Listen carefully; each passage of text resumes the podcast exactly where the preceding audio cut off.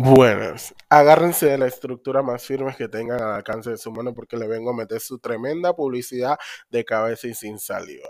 ¿De qué se trata la publicidad? Usted se preguntará y dirá, ¿por qué este hombre está hablando tanta paja? Me vale verga, me vas a aguantar. La publicidad es la siguiente. Si usted, así como yo, le encanta hablar paja y usted quiere subir su podcast o abrir su, su propio podcast y subirlo a las mejores plataformas de streaming, yo le recomiendo Anchor de verdad que Anchor les va a tirar la mano, mani, duro, duro, y les va a solucionar. Así que eso era todo, pues. Disfrutemos el episodio. Buenas. Eh, eh, ¿Cómo están? Eh, espero que estén bien. Que... Bueno, que, que estén bien, pues en todo el sentido de la palabra, que estén bien y que todavía no les haya dado COVID. el episodio de hoy no va a ser de que, digo yo, pues, nada gracioso, la verdad, porque quiero hablar como un tema bastante importante y serio, como que para mí y en general siento que es bastante importante que la gente sepa eso. Eh, eh, no sé ni por dónde comenzar, la verdad. ustedes ya ven saber, yo, yo he como que mencionado por encima un poquito aquí en mis episodios del podcast que, o sea, mi salud mental no es que la mejor de todas Siento que está bien jodida, jodida en muchos sentidos. Pero yo quería como que hablar de, eso, pues va. Para que la gente que en verdad no sufre nada de eso entienda un poquito qué es eso. Em, es como, como yo le digo a veces a mis amigos, pues, tú puedes hasta cierto punto tener una noción o un leve conocimiento sobre lo que es la depresión y, la ansiedad, pero nunca vas como que a llegar a entenderlo por completo si no sufres o no has sufrido de eso, que en verdad yo espero que si tú nunca has sufrido de eso, nunca sufras de eso, porque eso es algo que yo no yo no le usaría a nadie, ni a, ni a mi peor enemigo, eso que enemigos ni tengo. Entonces, no sé, pues la, depresión se manifiesta de muchas maneras, de muchas maneras. Porque también la gente llega a, a, a, a pensar que cuando tú le dices la palabra depresión, piensan, Piensa en, alguien como Igor, pues, de, Winnie the Pooh, siempre triste, cabizbajo, negativo. Y en verdad sí y no, porque la depresión tiene muchos síntomas. La depresión se puede manifestar como alguien que siempre está de mal humor o de humor cambiante. Eh, alguien que no es tan introvertido como tú piensas, que es súper extrovertido, que siempre es como que... Eh, Eh, ya no sé cómo explicarlo en palabras. En mi cabeza tiene sentido, pero no sé cómo sacarlo de mi cabeza y que haga sentido. Pero la depresión no siempre se ve de la misma manera, pues. Entonces, hay gente que se ve feliz y en verdad es infeliz. Hay gente que tú puedes pensar que en verdad sea infeliz, pero en verdad es feliz pues en su propio espacio. Entonces no sé, pues el, el sufrir de depresión durante muchos años es algo algo que yo no te puedo poner en palabras porque te afecta en muchos ámbitos. Te afecta en los ámbitos laborales universitarios escolares whatever en tus ámbitos amorosos o sea no no todo el mundo podría estar con una persona así Obviamente cada quien tiene que como que ir al psicólogo y al psiquiatra y esas cosas y tomarse su medicación porque la idea es que no vivas así para siempre. Pero al final día es un proceso largo y duro que no se soluciona en dos tres días.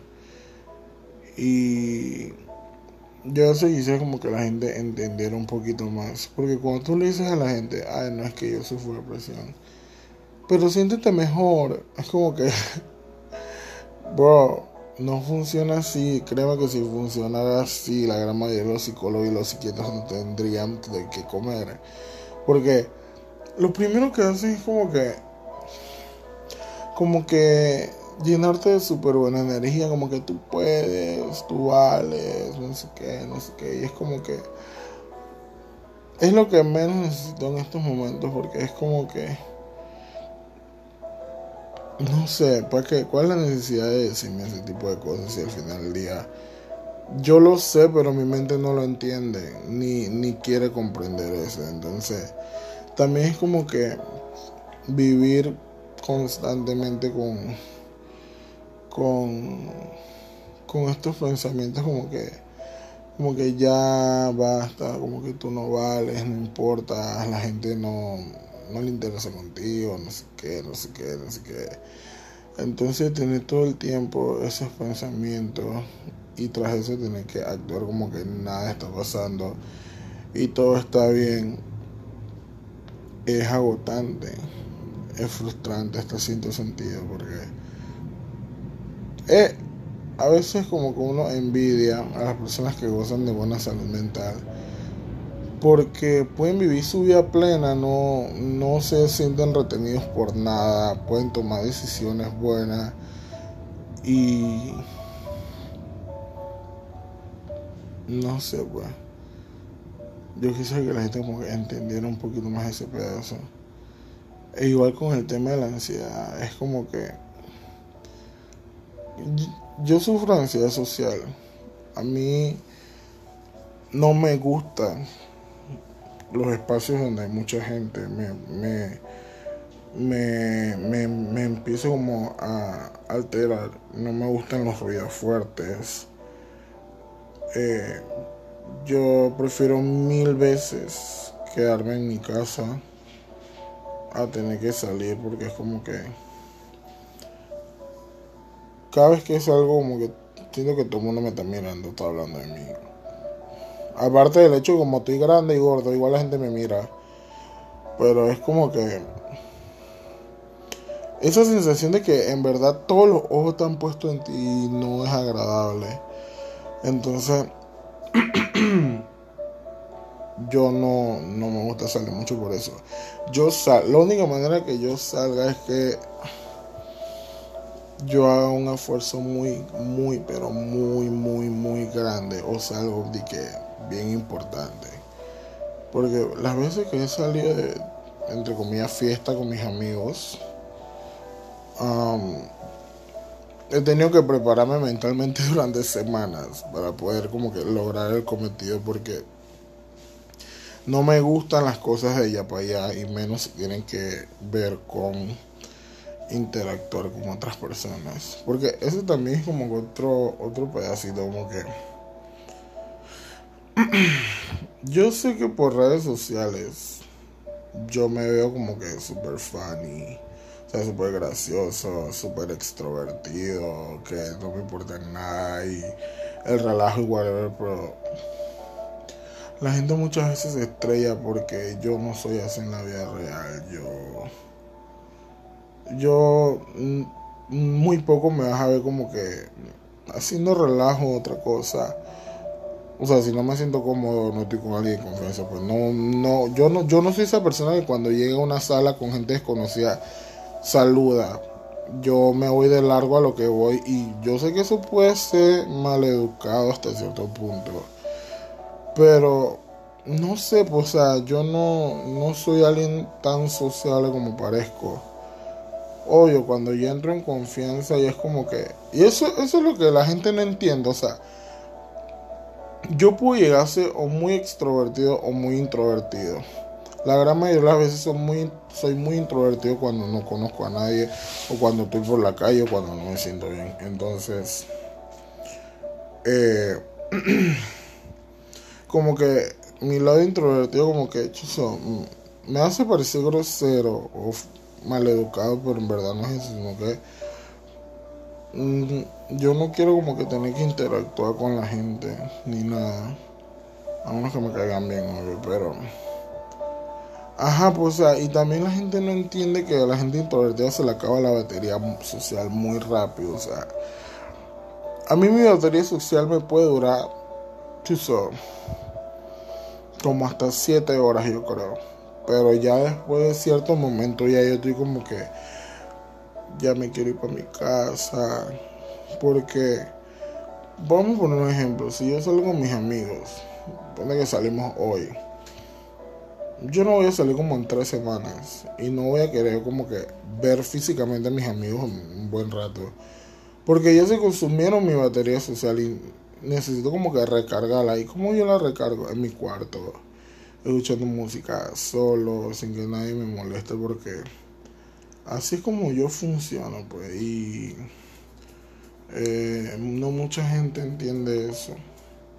Y ese es como que gran parte del motivo por el cual yo no... Mm, yo nunca he tenido como que muchos amigos, por decirlo así. Porque no todo el mundo entiende que yo todo el tiempo no me siento bien. Y que todo el tiempo no quiero hablar contigo. Y no es algo que sea personal, porque no es personal, sino que simplemente no me siento bien y no me siento en la capacidad como, como de mantener una conversación. Y tampoco tampoco soy tan malo para fingir que me interesa lo que me estás diciendo en el momento. Y después cuando tú me preguntes yo no me voy a acordar. Entonces mucha gente se ha alejado de mí por decirlo así por eso pues entonces yo suena cliché hasta cierto punto suena cliché. Pero yo aprecio mucho a la gente que se queda a mi lado sabiendo que yo soy así, pues. Sabiendo que yo puedo hablar hoy contigo y desaparecerme dos, tres meses, cuatro y volver como que nada ha pasado. Porque yo tiendo a hacer eso cuando yo no me siento bien. Porque a mí no me, por alguna razón no me gusta como que molestar a mis amigos cuando me siento muy, muy, muy, muy mal. Yo simplemente como que desaparezco y vuelvo a aparecer cuando me sienta bien. Obvio, yo también estoy para mis amigos cuando me necesitan. Digo yo, digo yo.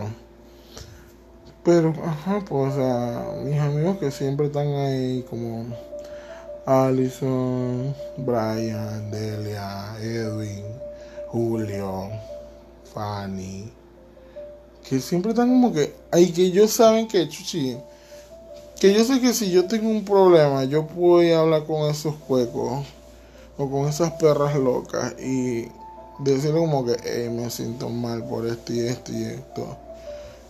Porque a mí me costó mucho, me costó mucho, mucho, mucho, mucho, pero mucho. Poder como que ser honesto con mis amigos y decirle, oye, yo yo en verdad sufro de esto y esto y esto y esto y o sea imagínense imagínense la primera persona que yo como que le dije le dije fue a Alison que imagínense yo conozco a Alison desde que tengo memoria o sea nosotros estamos de que desde que, no desde que estamos bebés, como que tenemos como tres años por ahí.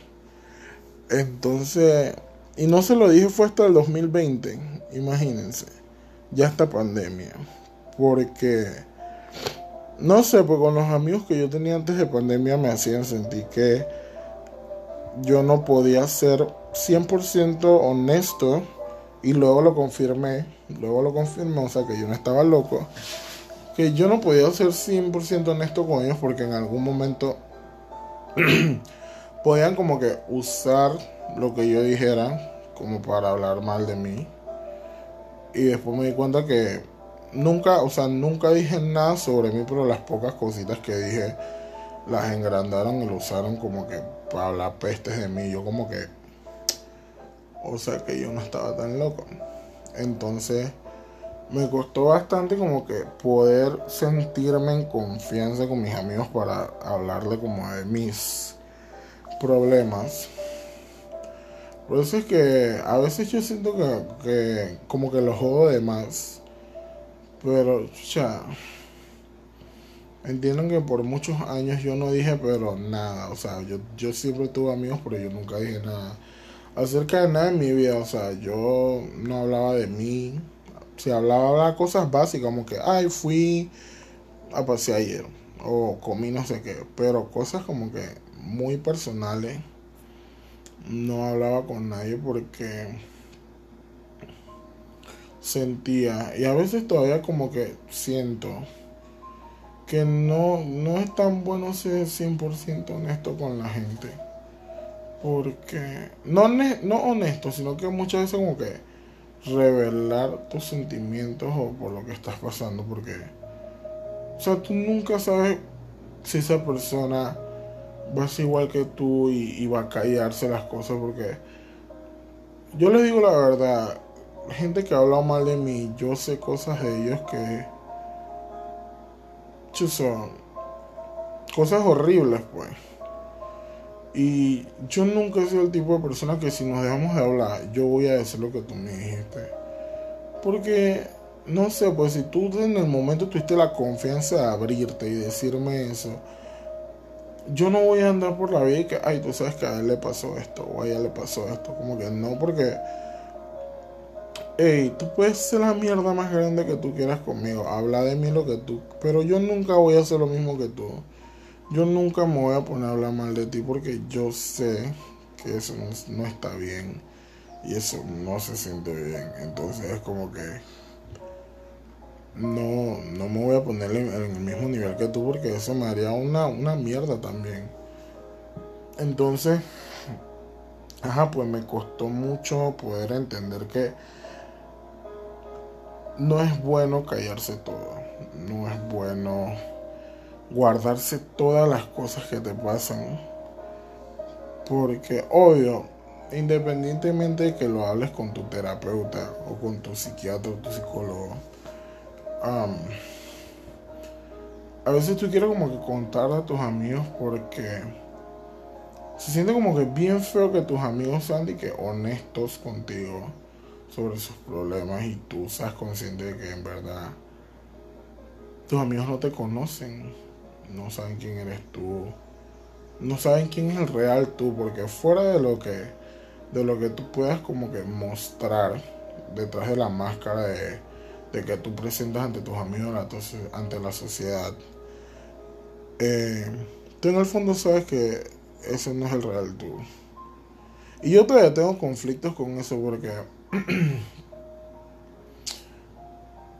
Todavía me cuesta sacar a relucir mi verdadera personalidad. Y no, con esto no quiero decir que yo soy falso. No, no soy falso, sino que. A veces yo prefiero como que fingir. Fingir. Para que mis amigos como que se sientan bien. Porque es como, o sea, es como les dije, yo todo el tiempo no soy risueño, todo el tiempo no quiero hacer relajo, todo el tiempo no quiero como que... o sea, sé como que súper orgulloso nada, o sea, hay días donde yo simplemente estoy existiendo, simplemente ya estoy existiendo y estoy gastando aire, pero yo no, no siempre saco como que a relucir esa personalidad porque yo sé que va a incomodar y hasta cierto punto va a hacer sentir mal. Porque, no sé, a mí me cuesta mucho sentir cosas, pues. Me cuesta... me cuesta sentir como que felicidad genuina. Me cuesta como que ser empático. Me cuesta sentir... O sea, me cuesta sentir sentimientos que una persona debería sentir comúnmente. Por eso es que yo no, no reacciono como una persona normal ante muchas situaciones porque carezco un poquito de empatía en ciertas cosas. Pero, ajá, es algo que yo he ido trabajando, la verdad, porque hecho son... hay cosas que yo he visto y no me han producido nada y yo me quedo como que que ya esto no es normal. Y ¿qué estaba hablando? Ah, sí, de la ansiedad, de la ansiedad social. Ajá, pues básicamente eso eso me ha traído muchos problemas. Y trae eso suma a que que sufro de trastorno de déficit de atención e hiperactividad. Más que nada hiperactividad. Y. y o sea, es que yo creo que la gente. La, la única manera que alguien pudiera darse cuenta que yo sufro de eso es que alguien que estudie psicología y analice cómo es mi comportamiento cuando yo estoy con los demás. Porque de ahí en más no es tan, no, no es tan notorio yo tiendo a ser muy inquieto, muy, muy... yo les voy a poner un ejemplo. Ayer yo estaba con mi cuñado aquí y estábamos consumiendo eh, estupefacientes. Vamos a decir estupefacientes. Entonces, oye, yo agarré una guilla con el cuchillo y yo estaba, o sea, yo no les puedo explicar, pero estaba como eufórico con ese cuchillo. Y mi, mi cuñado, cuando fui a estaba en una esquina mirándome. Y yo dije, ¿qué te pasó? Dije, ¿por qué tú estás apuñalando al aire? Y yo dije, yo no estoy apuñalando nada, yo estoy jugando con el cuchillo. Y es como que, y yo quería soltar el cuchillo, yo lo tiraba por ahí. Cuando iba a ver, ya lo tenía en la mano otra vez. Y es como que me hace, me hace sentir inquieto por muchas cosas y créeme que es un...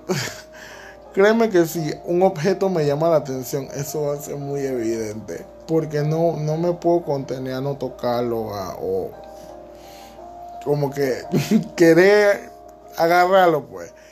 Entonces, no sé, yo tiendo a ser muy inquieto cuando estoy con mis amigos. Y cuando estoy solo, chuzo. Mira, yo sé que el día del juicio final, cuando el Señor presente la película de mi vida, ay, yo voy a decir, Señor, porque tú me haces esto. Pero, ajá, pues. Eh, sé que iba a hablar otra cosa. Ah, ya me acordé. No hablar, pero era como que yo sé que aquí no me escuchan papás, porque la gran mayoría son pelados. Pero el de que ustedes tengan sus hijos y sus hijos presenten síndrome de algo y los psicólogos o psiquiatras les manden pastillas, no dejen de darle eso, porque al final es. No dejen de dárselo a sus hijos, porque al final del día eso va a traer consecuencias cuando sean adultos. Ejemplo, yo. Que. O sea, yo no le culpo la. Yo no he hecho la culpa a, Dios, porque yo sé que muchas veces la gente actúa desde la ignorancia. Pero el haber crecido en un hogar cristiano lindo, hay muchas cosas que, entre comillas, ellos pensaron que se podían arreglar por fe. Y, señores, la ciencia no da por el gusto. O sea, no sean ese tipo de personas porque al final del día joden a su hijo. Como que, ay, yo no doy ese medicamento, yo voy a dejar que el Señor te arregle. no sean ese tipo de personas, por favor. No sean ese tipo de personas. Sean un poquito más responsables con su hijo. Pero, no sé. Yo solo quería como que hablar un poco de de eso, como que. Porque la gente entiende un poquito más porque yo a veces tengo ciertos comportamientos. O porque yo desaparezco muchas veces tanto. O porque puedo parecer indiferente a ciertas cosas. Y que entienda que no es porque yo quiero ser porque no, no es eso, sino que no, yo no tengo control sobre ese tipo de cosas. No es algo como que yo pueda decir como que, hey, deja de ser así. Ya, no seas así. Yo no puedo hacer eso. Pero. Ajá, pues eh, yo creo que hasta aquí el, ni sé cómo voy a llamar este episodio, la verdad, porque hoy, hoy estamos aquí a mayo 1. Estamos primero de mayo.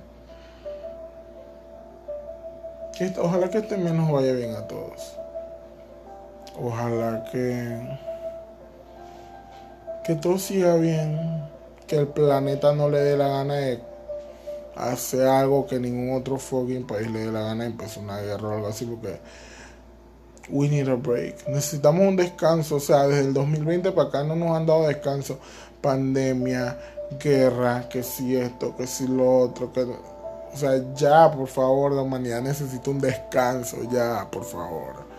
Pero, ah, pues espero que estén bien, cuídense mucho, tomen agua, usen condón, sean responsables, por favor. Y eso fue todo, pues. Bye.